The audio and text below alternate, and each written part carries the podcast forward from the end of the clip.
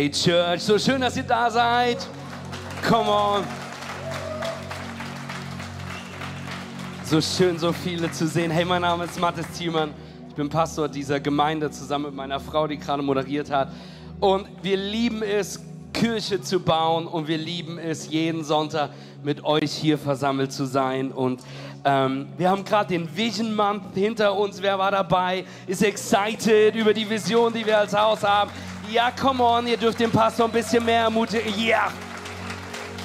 Wenn du heute das erste Mal da bist, wundere dich nicht darüber, dass wir laut sind, dass wir lebendig sind. Wir glauben, dass das Haus Gottes lebendig sein darf. Wir glauben, dass eine Predigt kein Monolog sein muss, sondern es darf ein Dialog sein. Die Bibel sagt, dass da, wo wir unser Ja und Amen dazugeben, dass Gott Wunder tut und Gott am Wirken ist. Also wundere dich nicht darüber, dass manche Ja und Amen brüllen neben dir, dass sie laut und dabei sind während der Predigt. Sie wollen einfach, dass das Wunder Teil ihres Lebens wird. Amen. Amen, so gut. Hey, ich liebe das, dass wir gemeinsam Church sein dürfen, dass wir Online-Kirche begrüßen können. Können wir Online-Church und unserem Standort in Hagenow noch einen riesen Applaus geben, die dazu geschaltet haben.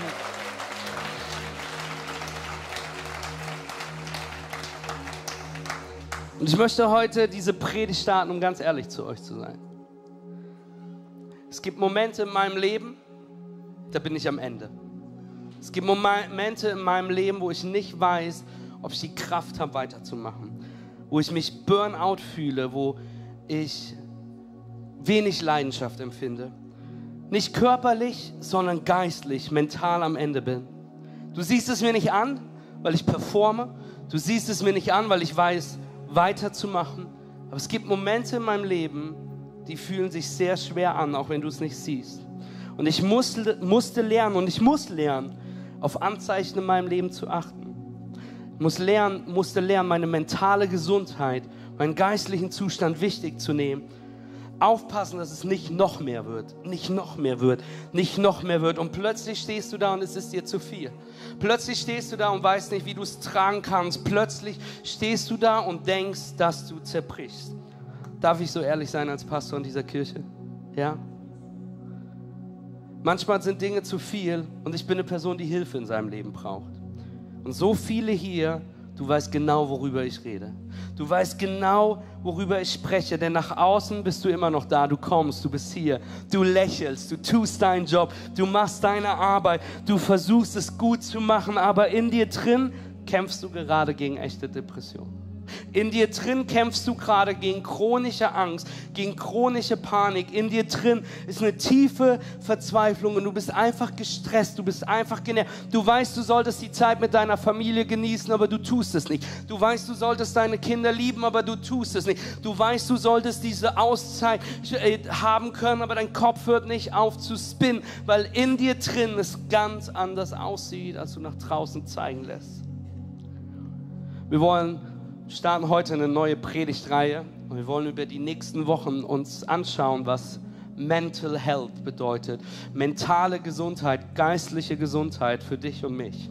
Wir wollen darüber sprechen, wie wir lernen können, einen Seelenfrieden zu haben und wie uns Gott dabei helfen kann. Und heute, der Titel der heutigen Predigt, wenn du Notizen machst, wir wollen darüber sprechen, Mental Health, das Missverständnis in Kirche. Und wir wollen heute ein Fundament für diese Reihe legen. Es soll tief sein, es soll um ein herausforderndes Thema gehen, aber umso wichtiger dieses Thema. Amen. Und ich will für dich beten und ich möchte dir in diesem Gebet zusprechen. 1. Thessalonicher 5, Vers 23. Also lass uns beten. Jesus, ich danke dir für diesen Gottesdienst. Danke dir für diese Predigt. Ich danke dir für diese Predigtreihe. Ich danke dir, dass du der Herr unserer Verzweiflung bist dass wir uns bei Sorgen, bei Ängsten zu dir wenden dürfen. Gott, und ich bete so sehr, dass du uns in dieser Reihe hilfst, über Dinge neu nachzudenken, zu lernen, gesund zu werden in deinem Namen. Und Gott, wir beten das 1. Thessalonicher 5, Vers 23. Er aber, der Gott des Friedens, heilige euch durch und durch und bewahre euren Geist samt Seele und Leib unversehrt und untadelig für das Kommen unseres Herrn Jesus Christus. Jesus sprichst du heute. In Jesu Namen. Amen. Lass uns Gott noch einen riesen Applaus geben und vielen Dank, Daniel. Hey, ich bin dankbar, dass Kirche sich in den letzten Jahren weiterentwickelt hat dass wir heute eine Predigtreihe über Mental Health starten dürfen, zeigt uns, dass wir weitergewachsen sind in diesem Thema. Denn jahrelang, wenn wir ganz ehrlich sind, ist alles, was Mental Health, psychische Erkrankungen, egal, ist, ist ein rotes Tuch in Kirche gewesen. Ein Thema, worüber Christen besser nicht sprechen sollten, in dem man als Kirche besser nicht drüber reden sollte. Und es wirkte immer, es wurde immer getan, als ob das ein Problem von anderen ist, aber nicht ein Problem von uns ist, oder? Und was dadurch entstanden ist, ist, dass man glauben könnte, dass du als Christ keine Probleme mit Mental Health, mit geistlicher Gesundheit in deinem Leben haben darfst. Dass wenn du zu Jesus kommst, dass er dich ja repariert. Er errettet dich, er füllt dich mit dem Heiligen Geist und denen, die Gott dienen, geschieht alles zum Besten. Und es das bedeutet, dass Depression, Panikattacken, chronische Negativität, Ängste und Sorgen nicht in dieses Bild passen, oder? Es, es wirkt so, als ob das ein Problem von anderen sein sollte, denn weil wir Jesus haben, dürfen wir diese Sachen nicht mehr haben. Dass wenn ich mehr Faith habe, dass wenn ich mehr bete, dass wenn ich mehr Heiligen Geist in meinem Leben hole, wenn ich mehr in der Bibel lese, dann müssen die Sachen vorbeigehen. Ja, Jesus rettet. Amen. Ja, er stattet uns aus. Ja, seine Vergebung transformiert dich und mich, verändert unser Leben. Auf jeden Fall Gebet, Faith, das Wort Gottes will dich verändern, will dir helfen, durch schwierige Zeiten hindurchzukommen. Es verändert uns. Amen. All das ist wahr, aber es ist unvollständig. Es gehört mehr dazu. Denn wenn Jesus dich rettet, heißt es nicht automatisch, dass deine Mental Health Probleme weg sind. Lass mich so sagen. Wenn du Jesus annimmst, springst du nicht vor einem Spiegel und merkst, dass dein Übergewicht weg ist. Es ist nicht so, dass du morgens, morgens aufwachst und sagst, ich habe gestern Jesus angenommen, mein Haar ist dicker geworden und meine Geheimratsecken sind weg. Es wäre schön, wenn es so wäre, oder? In anderen Worten ist es genauso, hey, wenn wir Jesus annehmen, heißt es das nicht, dass wir sofort aufhören, mit Depressionen zu betteln. Es heißt nicht, dass wir sofort aufhören, mit Ängsten, mit Negativität, mit den vielen anderen Sachen da zu sein. Wenn du Jesus annimmst, weil du Jesus dein Leben gibst, heißt es das nicht, dass dein Boss plötzlich netter ist, dass deine Nachbarn aufhören, anstrengend zu sein oder dass deine roten Zahlen auf deinem Konto plötzlich grün geworden sind. Worüber sprechen wir, wenn wir über Mental Health, über geistliche Gesundheit sprechen? Ich bin, ich bin froh, dass du fragst. Aber mir ist wichtig, bevor wir über das Thema weiter sprechen, will ich sagen, ich bin Pastor. Ich bin kein christlicher Psychologe. Ich bin, ich bin nicht ausgebildeter Traumatologe. Ich bin Pastor. Ich habe lange in der Pflege, im medizinischen Beruf gearbeitet. Ich habe einige Bücher über dieses Thema gelesen. Ich darf mit Menschen, die professionell in diesem Bereich sind, darf ich, habe ich Hilfe, die mir bei diesen Sachen fragen. Aber ich bin kein Experte. Und als Pastor bin ich nur entitled, will ich nur geistlich über dieses Thema sprechen, nicht so sehr medizinisch über dieses Thema sprechen. Das bedeutet, dass wenn du mit mit den Dingen strugglest, dann ist meine Seite nicht genug, sondern es kann gut sein, dass du mehr brauchst, dass du mehr Hilfe brauchst. Wenn du sagst, Mathis, ich struggle gar nicht damit, dann möchte ich dich einladen, die meisten Notizen zu machen und in Jüngerschaft zu gehen, damit du Menschen, die damit strugglen, helfen kannst, durch diese schwierigen Season in ihrem Leben durchzukommen. Amen. Was ist Mental Health? Mental Health bedeutet mentale, geistliche Gesundheit und es geht um dich als Person. Und in der Medizin umfasst es drei Bereiche, die du hinter mir aufgeschrieben äh, siehst. Es bedeutet, es geht um dein emotionales Wohlempfinden, um dein körperliches Wohlempfinden und um dein soziales Wohlempfinden. Und wichtig ist zu verstehen, wenn du das siehst, die Dinge sind miteinander verbunden. Es bedeutet, du kannst super gut in Shape sein und dein Leben ist gut, aber plötzlich entwickelt sich etwas, plötzlich passiert etwas, vielleicht ein Verlust, den du hast, der dein emotionales Wohlempfinden so shaken kann, dass es Auswirkungen auf dein körperliches und auf dein soziales äh, Wohlempfinden hast, dass plötzlich ein Trauma passiert, sich etwas in deinem Körper verändert, dir ging es vorher richtig gut und plötzlich stehst du in schlechten Shape da, denn Mental Health beeinflusst, wie du denkst. Deine geistliche Gesundheit beeinflusst, welche Gedanken du denkst. Das beeinflusst wiederum, wie du dich fühlst. Und wie du dich fühlst, wissen wir alle, beeinflusst, was wir tun, wie wir reagieren, wie wir in unserem Leben acten. Amen. Mental Health, deine geistliche Gesundheit bestimmt, wie du Stress bewältigst. Es bestimmt, wie du mit Menschen umgehst. Es bestimmt, wie du auf schwierige Situationen reagierst oder reagieren kannst. Es bestimmt, ob du dich ablenken musst mit Netflix und Social Media oder ob du mit dir alleine sein kannst. Es bestimmt, wie du Freundschaften lebst. Es bestimmt sogar mehr die Qualität deiner Ehe als äußere Faktoren. Zusammengefasst, psychische Belastungen und Erkrankungen beeinflussen deine Lebensqualität, deine Lebensfähigkeit und dein Wohlergehen. Und es gibt viele Missverständnisse über dieses Thema in Kirche, wenn wir uns das angucken. Ich will dir heute zwei Missverständnisse mitgeben. Und der erste Punkt, den ich dir zeigen will, ist, wir glauben so oft, Christen dürfen nicht mit Mental Health strugglen. Wir dürfen keine Probleme mit geistlicher Gesundheit haben, weil du Christ bist weil du errettet bist durch Jesus, weil du gefüllt bist mit dem Heiligen Geist, weil du eine Berufung hast. Und deswegen solltest du keine Probleme haben mit Depression, mit Angst, mit Burnout, mit Panikattacken. Denn warum solltest du Angst? Schau auf zu den Bergen, woher deine Hilfe kommt. Und falls du damit struggles, dann glauben wir oft, dass es unsere Schuld ist. Ich habe nicht genug Faith. Ich bete nicht genug. Ich bete das Falsche, falls ich genug bete. Ich habe Sünde in meinem Leben und wenn ich die Sünde aus meinem Leben bekomme, dann muss es mir besser gehen, dann muss die Angst und Depression weg sein. Ich möchte, dass du verstehst, und das ist mir ganz wichtig, Church, du kannst mit Jesus leben und Jesus lieben und trotzdem Depression kämpfen. Du kannst die Bibel auswendig kennen und jede Bibelstelle zitieren und trotzdem mit Ängsten und Panik betteln. Du kannst treu in Church sein, du kannst in der ersten Reihe sitzen, die Hände hochwerfen zum Lobpreis. Du gibst nicht deinen Zehnten, du gibst deinen Zwanzigsten, so heilig bist du. Du bist, du bist im Next-Gen-Bereich am Mitarbeiten, du machst Kids Church, du machst Toddlers Corner, du machst alles, aber trotzdem bist du am Kämpfen, um über bestimmte Traumas hinwegzukommen die du vielleicht im Next-Gen-Bereich erlebst. Nein, Quatsch. Aber trotzdem kannst du mit Dingen betteln. Und ich möchte, dass du verstehst, dass wenn wir in die Bibel schauen, gibt es manche unserer Helden, über die wir predigen. Die Väter, die Mütter, die Helden unseres Glaubens, auf die wir aufschauen und denken, wow, sind Menschen, die Jesus lieben, die Gott gefolgt sind, aber die harte Battles am Kämpfen sind mit psychischen Belastungen. Wenn du dir die Geschichte des Propheten Elias anguckst, musst du dir vorstellen, Showdown-Moment, er besiegt 800 Propheten des Götzen Baals. Wisst ihr wie? Indem er Feuer vom Himmel runterbetet. Eine Riesengeschichte gewesen. Er sieht, wie Gott Wunder über Wunder über Wunder tut, um kurze Zeit später unter einem Baum zu stehen, depressiv zu sein, am Ende seiner Kraft zu sein und sich zu wünschen, dass Gott sein Leben beenden wird.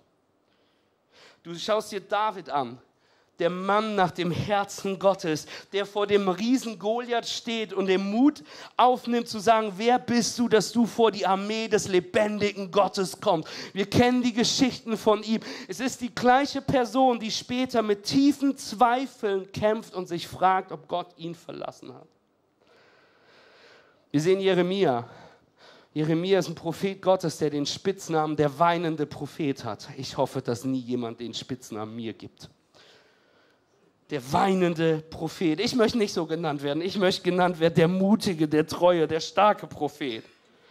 Es ist der weinende Prophet, weil es die Bibel davon spricht, dass sein Herz für das Volk Gottes so oft bricht.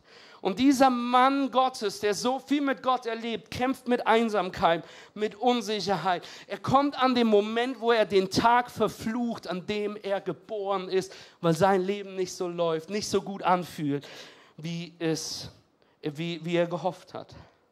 Falls es dir geht wie vielen anderen, du kämpfst mit deiner mentalen Gesundheit.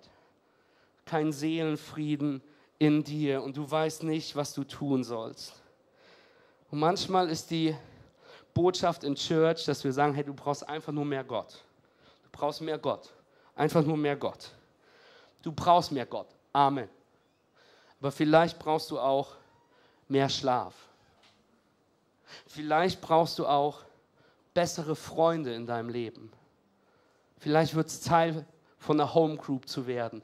Denn wie willst du denn, die Bibel spricht von dem Principle of Darkness, Kräf den, den Kräften der Dunkelheit. Wie willst du den Kräften der Dunkelheit entgegenstehen, wenn du keine Freunde um dich hast, die mit dir beten, die mit dir einstehen, die in dem gleichen Ecke sind wie du? Amen. Du brauchst Gott. Viel mehr davon. Aber vielleicht brauchst du auch eine bessere Ernährung. Vielleicht brauchst du auch einen Termin beim Arzt. Vielleicht brauchst du auch eine Therapie. Vielleicht brauchst du auch eine Selbsthilfegruppe.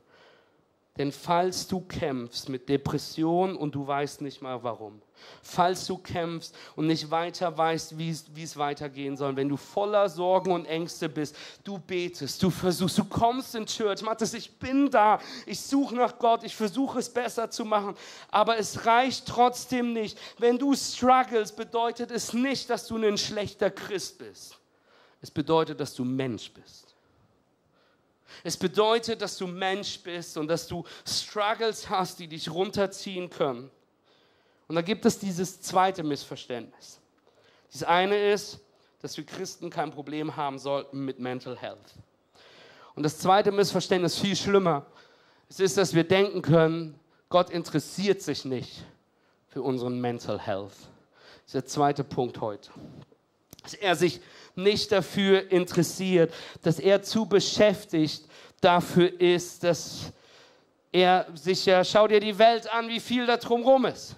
Schau dir an, was los ist. Glaubst du, Gott hat die Zeit, sich dafür zu interessieren, wie anstrengend, wie anstrengend mein Leben ist? Glaubst du, Gott hat die Zeit, sich dafür zu interessieren, wie nervend aufreibend meine flipping Schwiegereltern sind? Wie blöd meine Nachbarn sind? Wie anstrengend mein Boss gerade ist? Wie es mir aktuell geht. Und du kannst schnell glauben, dass Gott keine Zeit dafür hat. Dass das die Dinge sind, die du wegzubeten hast. Aber wenn du in die Bibel schaust, besonders in dem Psalm, siehst du, wie sehr Gott dich liebt, wie sehr Gott sich für jeden Bereich deines Lebens interessiert. Die Psalmen sagen uns, dass Gott an einem Tag mehr gute Gedanken über dich hat, wie es Sandkörner an einem Strand gibt. Und das sind richtig viele gute Gedanken weil es gibt richtig viele Sandkörner an einem, an einem Strand. Und ich liebe die Psalmen die Psalme, die voll sind. Und ich möchte dir nur ein paar zitieren, denn im Psalm 27, der Herr ist mein Licht, mein Herz. Vor wem sollte ich mich fürchten? Psalm 34, die aber nach dem Willen des Herrn leben, rufen zu ihm und er hört sie. Er befreit sie aus all ihrer Not. Psalm 41, wohl dem, der des Schwachen annimmt, denn den wird der Herr retten zur bösen Zeit. Der Herr wird ihn bewahren und beim Leben erhalten und es ihm lassen. Wohlgehen auf Erden und nicht preisgeben den Willen seiner Feinde. Der Herr wird ihn erquicken auf seinem Lager. Du hilfst ihm auf in all seiner Krankheit. Der Herr ist mein Hirte, mir wird nichts mangeln. Er weidet mich auf frischen Auen, er führt mich zum frischen Wasser. Er erquicket meine Seele. Er führt mich auf rechter Straße um seinen Namens willen. Und wenn ich schon wandere im finsteren Tal, fürchte ich kein Unheil, denn sein Stecken und sein Stab trösten mich. Amen. Come on. Der Herr interessiert sich für dich. Und in dem Psalm siehst du, wie manche Menschen vor Gott so ehrlich zusammenbrechen, wie sie am Ende ihrer Kraft und ihrem Leben sind. Und es gibt so viele Psalme, ich habe ein paar vorgelesen, die kannst du dir so richtig gut auf eine Tasse drucken und kannst morgen deinen Kaffee trinken und und wenn ich wandere im finsteren Tal, fürchte ich kein Unheil. Amen. Es gibt so richtig gute. Aber heute wollen wir uns einen Psalm angucken, den du dir nicht auf die Tasse drucken wirst. Das ist keiner der Psalme, die man auswendig lernt, um die zu zitiert. Wir wollen uns gleich den Psalm, 100, äh, den Psalm 88 angucken. Aber bevor wir das machen, lass mich dir noch ein bisschen ähm, dazugeben. Die Person, die diesen Psalm geschrieben hat, ist He-Man. Oder wie ich ihn nenne, He-Man. Ich weiß nicht, ich bin aufgewacht, als ich groß geworden bin, gab es diese Comicfigur He-Man. Die, ja, He-Man hat diesen Fall, äh, Psalm geschrieben. Und He-Man ist eine Person in der Bibel, wenn du das in Chroniken liest. Er ist die Person, die du in deinem Leben haben wolltest. Er wurde von allem äh, respektiert. Er wurde zu, äh, zu jeder hat zu ihm aufgeschaut. Und die Bibel, wenn du anschaust, was He-Man für Qualitäten hatte, ähm, die Bibel sagt, dass er unfassbar weise war. Nicht einfach nur weise, sondern dass Gott ihm ganz, ganz viel Weisheit gegeben hat. Die Bibel spricht darüber, dass er ein talentierter Musiker war, dass er einer der Lobpreiser im Tempel war, mega gut ausgesehen hat und ein unfassbar guter Musiker war und mega weise war. So ein Daniel Wiederenders. Versteht ihr? So Schwiegermutterpotenzial, wisst ihr? Den willst du als Schwiegersohn haben. Amen. Das war He-Man. He-Man hatte sechs Kinder und He-Man war ein hingegebener Vater. Und er war ein treuer Diener des Königs. He-Man war so ein Mann Gottes. Den stellst du in Kirche an, den willst du eine Homegroup leiten lassen. von dem gehst du hin, wenn du Ehe- und Beziehungstipps willst. Das ist der Typ auf der Arbeitsstelle, den du nach Ratschlag fragst, wenn du nicht weißt, wie es weitergeht. Amen. Und ich möchte dir zeigen, was er im Psalm 88 sagt. Und ich möchte dir vor schon mal spoilern. Das ist der einzige von zwei Psalmen, die kein gutes Ende haben. Die meisten Psalmen sehen wir, wie Menschen vor Gott meckern, wie sie vor Gott kommen mit einer Zerrissenheit und dann diesen Twist machen und sagen, Gott, aber du bist treu, du bist faithful, ich vertraue dir. Ich möchte dir sagen, das hier ist kein Psalm mit Happy End. Denn nicht He-Man, was er sagt, und ich mich frage, wie viele sich gerade genauso fühlen, ist herzzerreißend. Psalm 88, Vers 4. Denn meine Seele hat schon mehr als genug Leid erfahren. Ich bin an der Schwelle des Todes angelangt. Man hält mich für einen, der dem Grab schon nahe ist. Ich bin ein Mensch ohne jede Lebenskraft. Dem Tod bin ich ausgeliefert, wie einer der Gefallenen, die im Grab leben an die du Gott schon nicht mehr denkst. Deine helfende Hand ist nicht mehr für mich da. Herzzerreißend. Aber ich möchte, dass du erkennst, eine Sache, die He-Man richtig macht und die du richtig machst, die ich hoffe, dass du verstehst, die du richtig machst. Mitten in seiner Dunkelheit, mitten in seiner Verzweiflung, mitten in seiner Einsamkeit wendet er sich trotzdem an Gott. So wie du vielleicht heute, mitten in deiner Einsamkeit, mitten in deiner Dunkelheit, mitten in deiner Verletzung bist du gekommen. Du hast trotzdem online eingeschaltet. Du bist trotzdem da. Du willst trotzdem beten. Du willst trotzdem anbeten. Denn irgendwas in dir tief vergraben, in dieser Dunkelheit in dir, will sich trotzdem zum Licht drehen, will sich trotzdem ausstrecken nach Gott, will Gott suchen. Und He-Man hat das Gleiche getan, was du gerade tust. Psalm, äh, Vers 1. Herr mein Gott und Retter, Tag und Nacht komme ich vor dich und schreie zu dir. Lass mein Gebet zu dir dringen. Schenk mein Flehen ein offenes Ohr. Das Erste, was er tut, ist, er dreht sich zu Gott. Und obwohl er zu Gott weint, findet er aber nicht den Frieden, den, auf den er gehofft hat. Vers 9 sagt er, meinen vertrauten Freunde hast du mich entfremdet Du hast mich zu jemandem gemacht, den sie verabscheuen. Ich bin gefangen und weiß keinen Ausweg mehr. Der letzte Vers geht nahe, Leute. Meinen Freunden und Nachbarn hast du mich entfremdet. Mein einziger Vertrauter ist die Finsternis. Mein einziger Freund, den ich noch habe, ist die Dunkelheit. Und vielleicht ist das, wie du dich heute fühlst. Es gab Momente, wo ich mich schon so gefühlt habe. Du machst alles. Du gehst arbeiten, du lebst deine Ehe, du dienst im Haus, du tust alles, was ist. Es sieht nach außen okay aus, aber du zerbrichst im Inneren. Da ist eine Dunkelheit in dir. Und ich will dir sagen, das ist der Moment, wo wir Hilfe brauchen, wo du Hilfe brauchst in deinem Leben. Hilfe zu suchen ist kein Zeichen von Schwäche. Hilfe zu suchen ist ein Zeichen von Weisheit. Amen. Lasst uns nicht denken, yes.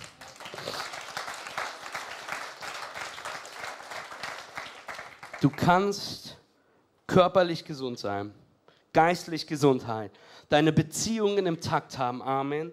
Aber mental geistlich, in deinem Verstand kann vollkommen müde und erschöpft und ausgelaucht sein. Jesus sagt uns, was dieses Doppelgesetz der Liebe ist. Er sagt, du sollst den Herrn, dein Gott, lieben von ganzem Herzen, mit ganzer Hingabe, mit all deiner Kraft und mit deinem ganzen Verstand. Wir können Gott lieben von ganzem Herzen. Amen. Wir können Gott lieben von ganzer Hingabe, mit aller Kraft.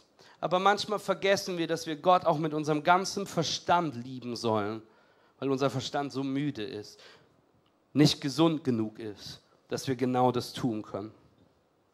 Craig Rochelle schreibt in dem Buch Winning the War in Your Mind, ähm, sehr gutes Buch, ich halte es mal hier hoch, uh -huh. schreibt er, hey, du, dein Leben bewegt sich immer in die Richtung deiner stärksten Gedanken. Was sind die stärksten Gedanken deines Lebens? Wenn du, wenn du dein Leben anschaust und Dunkelheit da ist und du nur über Dunkelheit nachdenkst, wirst du immer weiter in die Dunkelheit kommen. Denn das Gehirn, lass uns ganz kurz über das Gehirn sprechen, um ein bisschen hier aus, aus dem tiefen Psalm 88 ein bisschen hochzukommen. Lass uns ein bisschen über das Gehirn sprechen. Wer ist dankbar für sein Gehirn? Guter Moment, Gott einen Applaus zu geben. Amen. Hey, das Gehirn entwickelt sich über Zeit. Und du siehst im Bild hinter mir, ähm, das sind sogenannte Neuronen, Nervenzellen. Und was du hier siehst, was sie bauen, sind Synapsen. Das sind kleine Verbindungen, sind Verbindungen zu anderen Neuronen, zu anderen Nerven, die sie bauen. Und man schätzt, dass das menschliche Gehirn ungefähr 100 Milliarden dieser Nervenzellen hat, dieser Neuronen und dass circa 100 Billionen, das ist viel mehr als 100 Millionen, dieser Synapsen im Gehirn sind. Und in den ersten Jahren deines Lebens, wenn du Baby bist und dein Gehirn sich gerade entwickelt, ist es so, dass dein Gehirn ungefähr pro Sekunde eine Million Synapsen baut. Bau, bau, bau, bau, Ist ein Riesenchaos in deinem Gehirn. Und irgendwann beginnt das Gehirn einen Prozess, der nennt sich Synapseneliminierung. Man nennt das das sogenannte Pruning. Das ist so, dass dein Gehirn irgendwann sagt, das sind zu viele Synapsen, wir brauchen weniger. Weil so viele Gedanken, so viele Synapsen, das funktioniert nicht. Wir müssen ein bisschen Sortierung mit reinbekommen. Und die Synapsen, die nicht mehr gebraucht werden, werden eliminiert. Und was wegkommt bzw. bleibt, da gibt es die sogenannte Heppsche Lernregel. Die habe ich damals in der Ausbildung lernen müssen. Die Heppsche Lernregel, ich bin nämlich neurochirurgischer Intensivlehrer gewesen. Die Heppsche Lernregel bedeutet, ganz wichtig, die, die Synapsen, die am meisten benutzt werden, da wo viel Strom drüber läuft, die bleiben. Und die, die nicht so viel benutzt werden, die werden eliminiert, die werden zerschnitten. Strom, das über Synapsen läuft, sind Gedanken, die du denkst. Was die Heppsche Lernregel sagt, ist, die Gedanken, die du öfters denkst, bauen, bauen stärkere Verbindungen zwischen den Neuronen. Diese Gedanken bleiben. Und was die Heppsche Lernregel sagt, weil diese Neuronen, weil die Synapsen besser werden, wird es einfacher, die Gedanken wieder zu denken, wenn du die oft genug gedacht hast. Das hier ist eine richtig gute Nachricht, wenn unsere Gedanken gesund sind, wenn wir eine super Mental Health haben und nur gute Gedanken über uns denken. Es ist eine ganz schlechte Neuigkeit, wenn wir toxische Gedanken haben. Wenn wir Gedanken denken, die nicht so gut sind. Wenn wir Neuronenverbindungen gebaut haben, die auch Lügen über uns sein können. Dr. Carolyn Leaf sagt in ihrem Buch, habe ich auch gelesen, tolles Buch, Switch on your brain, spricht sie genau darüber. Sie ist Neuro, Neurowissenschaftlerin, schieß mich, ich habe mir das aufgeschrieben, wie die heißt. Christliche Neurowissenschaftlerin, habe ich doch gesagt.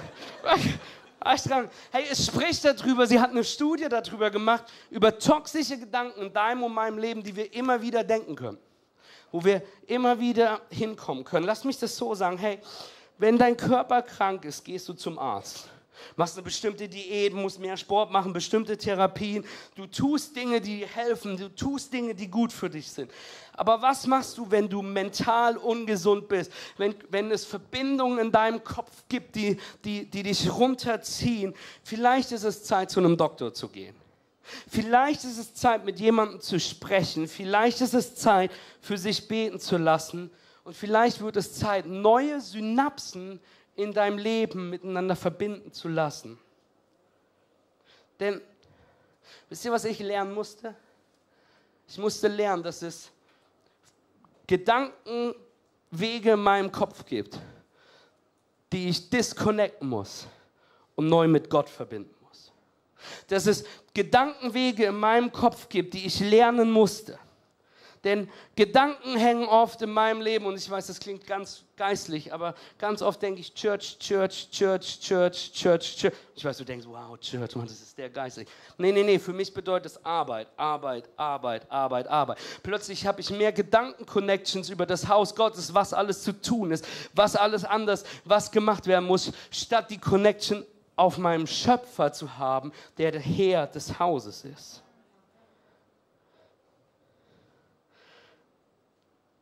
Ich will dir einen Vers zeigen, der dir dabei helfen kann, deine Gedanken von falschen Gedanken abzuwenden und hin auf Gott zu gehen.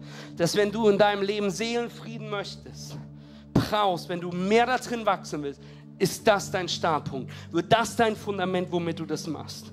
Jesaja 26, Vers 3, Vers 3. Herr, du gibst dem Frieden, der sich fest an dir hält und dir allein vertraut. Du kannst hier die Stelle auch übersetzen mit Gott, du gibst demjenigen perfekten Frieden, der all, allein dir vertraut und seinen Verstand auf dich fixiert. Einen perfekten Frieden, nicht einen Frieden, der, der, den du haben wirst, wenn alles einfach ist um dich herum.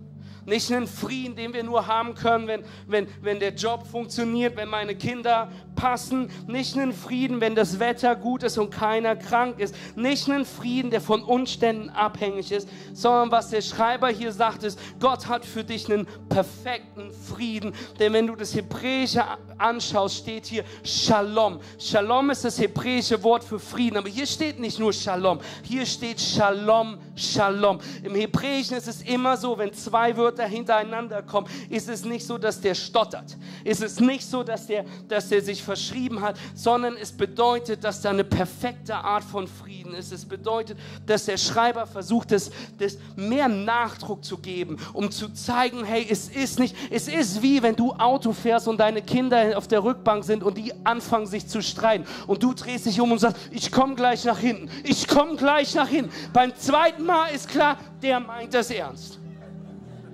Es ist diese perfekte Ankündigung von gleich kommt Thunder. Und so ist es hier, nur halt in gut. Shalom, Shalom. Und wer sagt, wer wird Shalom, Shalom erfahren? Nicht die, wo die Gedanken fixiert sind auf die schlechten Nachrichten, auf den sozialen Medien, auch nicht die, die ihre Gedanken fixiert haben auf Kirche statt auf dem Wort Gottes, auch nicht die, die ihre Gedanken nur auf ihre Erkrankung, ihr Leiden, ihre, ihre Dunkelheit fokussiert haben. Nein, sondern er sagte, hey, die Gedanken auf ihn fixiert sind, die die Gedanken auf ihn halten, die sich fest an ihm fixieren. Amen. Das hebräische Wort für fest an ihm halten, auf ihn fixieren, ist das Wort Samak. Samak bedeutet nicht nur, dass wir uns fixieren und schauen, sondern Samak wird bedeutet, dass du alles an Gewicht und Last da drauf legst. Was der Schreiber sagt, ist, wenn du Shalom, Shalom willst, müssen wir lernen, alles Gott abzugeben. Alles an Gewicht. Dass wenn es dir geht wie vielen anderen, Du bettelst mit unterschiedlichen Sachen. Dir geht's nicht gut. Da ist eine Schwere, da ist ein Gewicht auf dir. Du weißt nicht, wohin damit. Du machst den Job, du, du, du magst ihn aber nicht. Du magst nicht mal die Menschen um dich herum. Du bist einfach nicht okay in deinem Leben. Und einer der Dinge, die wir tun müssen, ist unsere Gedanken disconnecten von dem, was nicht hilfreich ist. Und uns fixieren. Nicht einfach nur auf was Hilfreiches fixieren sondern unsere Gedanken und unsere Last auf ihm fixieren. Samak, völlig auf ihm lehnen. Und dadurch baust du und ich neue Synapsen in unserem Kopf. Die Bibel weiß das. Und deswegen spricht die Bibel von der Erneuerung unserer Gedanken, Römer 12. Und stellt euch nicht dieser Welt gleich, sondern ändert euch durch Erneuerung eurer Sinne, Erneuerung eurer Gedanken, auf das ihr prüfen könnt, was Gottes Wille ist, nämlich das Gute und Wohlgefällige und Vollkommene. Wir stellen uns nicht gleich mit dem Hass um uns herum, mit der Verzweiflung, mit, der, mit, der, mit, der, mit dem Egoismus, mit der Bitterheit, mit der Negativität, mit, dem, mit diesem Selbstzentrierten dieser Welt, sondern Pruning. Wir eliminieren diese Synapsen, indem wir sie disconnecten und uns fixieren auf das einzig wahre Wort, das, was Gott für uns hat, connecten mit biblischen Wahrheiten. Amen. Soll ich dir sagen, was eine biblische Wahrheit ist, die ich in den letzten 18 Monaten versucht habe zu connecten in meinem Leben, weil du weißt nicht, wie anstrengend es ist, Kirche zu leiten. Das, was ich lernen will, was ich connected habe, worauf ich stehen will, ist 2. Petrus 1, Vers 3. Jesus Christus hat uns in seiner göttlichen Macht alles geschenkt, was wir brauchen, um so zu leben, wie es ihm gefällt. Denn wir haben ihn kennengelernt. Er hat uns durch seine Kraft und Herrlichkeit zu einem neuen Leben berufen.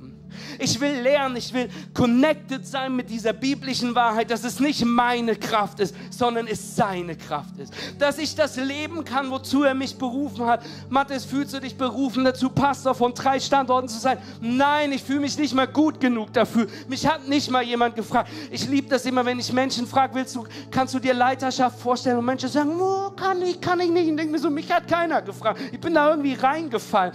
Aber zu verstehen, es ist nicht meine Kraft, sondern es ist seine Kraft. Zu verstehen, es ist seine Gnade, sein Wort, sein Heiliger Geist, der mir alles gibt. Ist die Wahrheit, auf die ich mein Leben bauen muss. Ist die Wahrheit, auf die ich meine Ehe bauen will. Ist die Wahrheit, auf die ich meinen Dienst bauen will.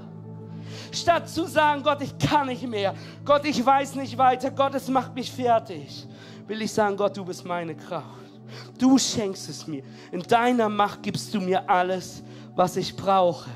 Und alles, was ich brauche, sind von Zeit zu Zeit gute Freundschaften. Hilfe, Berater, Unterstützer.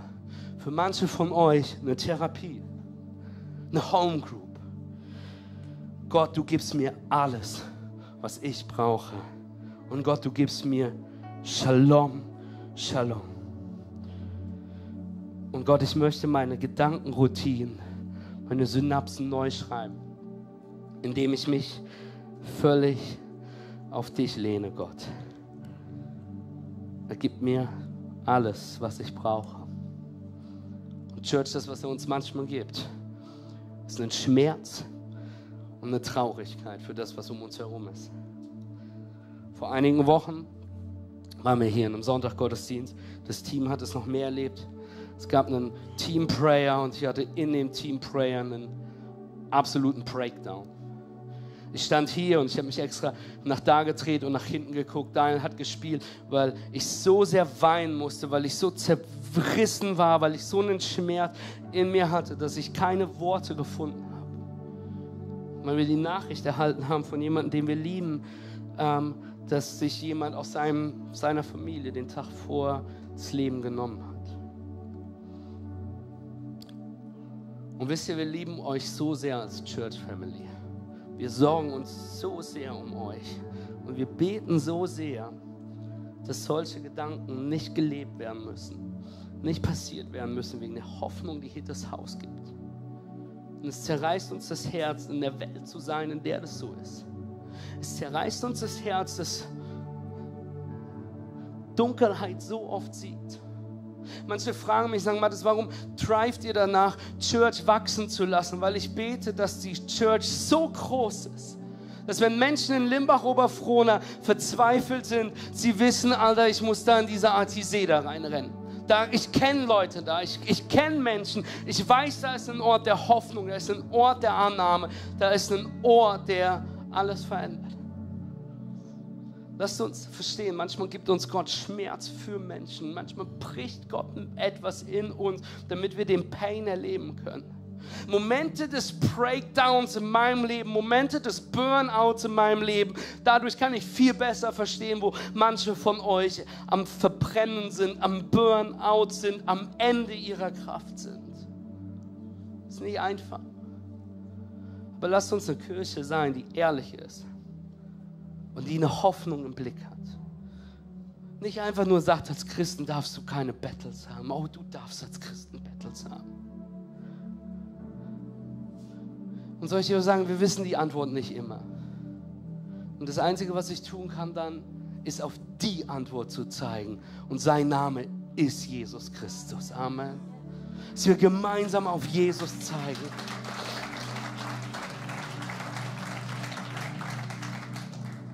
Denn es gibt zu viele Menschen, denen es nicht gut geht, die betteln, die verzweifelt sind, die keine Hoffnung haben.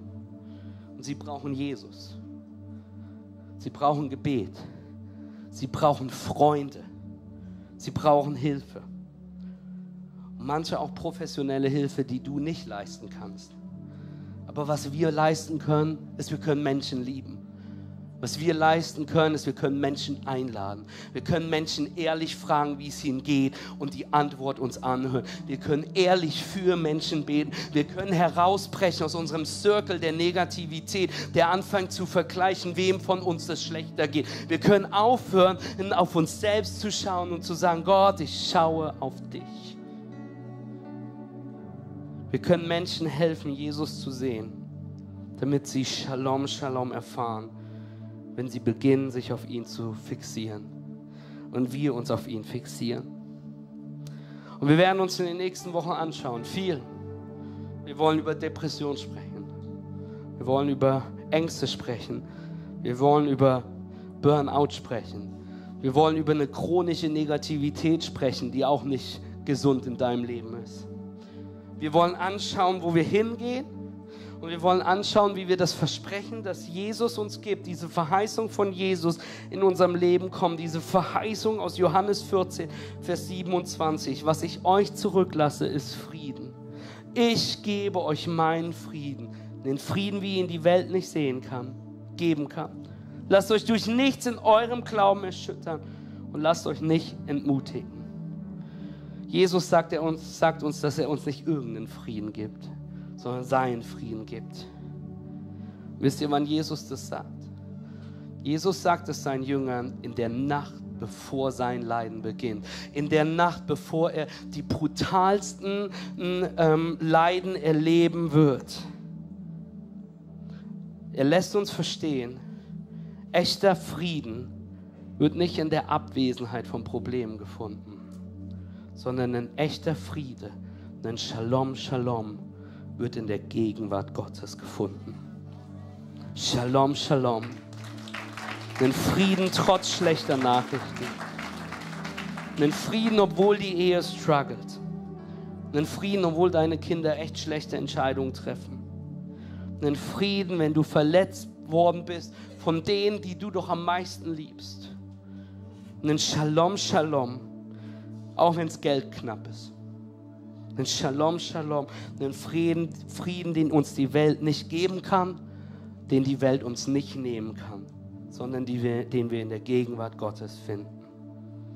Denn 2. Timotheus sagt uns, Gott hat uns nicht den Geist der Ängstlichkeit gegeben, sondern den Geist der Kraft, der Liebe und der Besonnenheit. Amen. Ich möchte euch einladen, mit mir aufzustehen.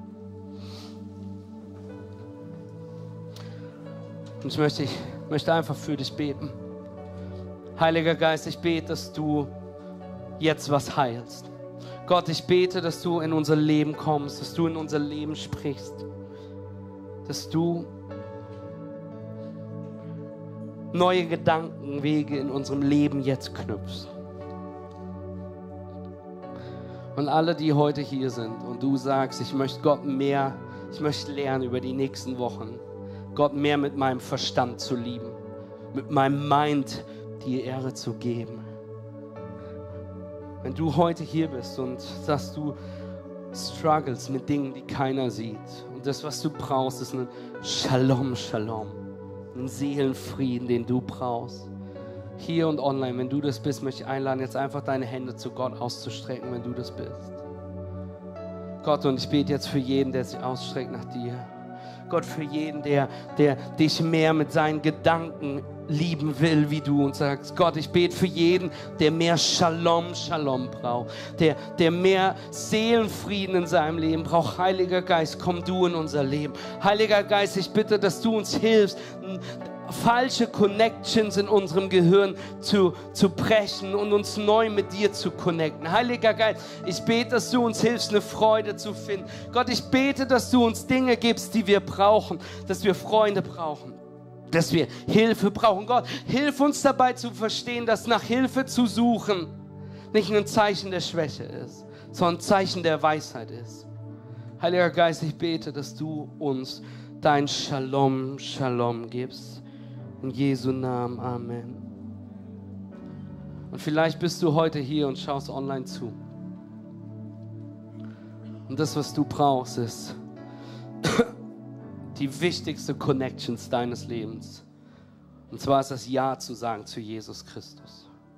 Sagen, Jesus, ich will diese Beziehungen in meinem Leben haben. Ich will connected sein mit dir. Ich will dich Herr meines Lebens machen. Ich will deine Gnade und deine Vergebung in meinem Leben annehmen. Jesus Christus, der Sohn Gottes, der für dich auf diese Welt gekommen ist, der für dich am Kreuz gestorben ist, damit dem Preis, der zu zahlen gewesen wäre, nicht zu zahlen ist sondern du frei vor Gott treten kannst. Und der wieder auferstanden ist, damit du ihm folgen kannst. Und wir treten in diese Beziehung. Wir nehmen diese Gnade in unserem Leben an. Und wie in Römer 10 sagt es, wenn wir beginnen mit unserem Herzen zu glauben, dass Jesus Christus von den Toten auferstanden ist, wenn wir mit unserem Mund bekennen, dass er der Sohn Gottes ist, werden wir errettet sein. Amen. Und ich will dich heute einladen, das zu entscheiden in deinem Herzen. Ich will dich heute einladen, das das erste Mal in deinem Mund zu bekennen. Und wie wollen wir das machen? Ich werde gleich bis drei zählen. Und dann werde ich dich fragen, dass wenn du das bist, Ja zu sagen in deinem Herzen zu Jesus, während ich zähle. Sagen, Jesus, komm in mein Leben. Jesus, ich gebe dir mein Leben, ich gebe dir meine Schuld, ich gebe dir, was mich bewegt. Jesus, ich mache dich Herr meines Lebens. Und bei drei angekommen werde ich dich fragen, einen mutigen Schritt zu gehen. Ich werde dich dann fragen, während alle Augen geschlossen sind, deine Hand zu heben, damit aus dieser Entscheidung Aktion entsteht. Nur ich werde das sehen, werde das feiern wollen um dann mit dir gemeinsam und allen hier im Saal ein Gebet zu sprechen. Und Online Church, dich möchte ich einladen, einfach gleich einen Hand hoch Emoji in den Chat zu schreiben, wenn du das bist. Denn wenn du heute hier bist und Ja sagen willst zu Jesus, wenn du von Jesus weggekommen bist und es wird Zeit, zu ihm zurückzukommen, wieder neu zu connecten, wenn du heute sicher gehen willst, dass du im Buch des Lebens stehst, dass du Teil dieser himmlischen Familie bist, dann möchte ich dich jetzt einladen, diese Entscheidung für Jesus zu treffen und festzumachen. Mit allen Augen jetzt geschlossen hier im Saal. Ich möchte einladen, wenn du das bist, Ja zu sagen jetzt in deinem Herzen zu Jesus. Eins, ich bin mega stolz auf dich, aber noch wichtiger ist, dass das die beste Entscheidung deines Lebens ist. Zwei, wir feiern das so sehr, was du heute entscheidest. Und die Bibel sagt, dass du ab diesem Moment im Buch des Lebens stehst. Wenn du gerade Ja sagst zu Jesus, wenn du dich neu ausstreckst zu ihm, hier oder online und in Hagenow, egal äh, wie du das gerade machst möchte einladen, jetzt in deinem Herzen Ja zu sagen. Eins, zwei, drei. Und ich möchte einladen, jetzt deine Hand hochzuheben, so dass ich sie sehen kann. Ich sehe die Hände, die hier an der Seite hochgehen. Die Hand, die ganz hier hinten hochgeht. Die Hand, die hier in der Mitte hochgeht. Yes, Jesus. Yes, Jesus. Ich sehe die Hände, die hier hinten hochgehen. Yes, Jesus. So viele Hände, die gerade hochgehen.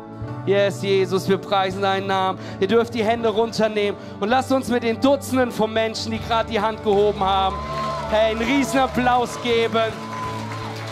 Yes, wenn du gerade diese Entscheidung online getroffen hast, hey, feiern wir auf dich.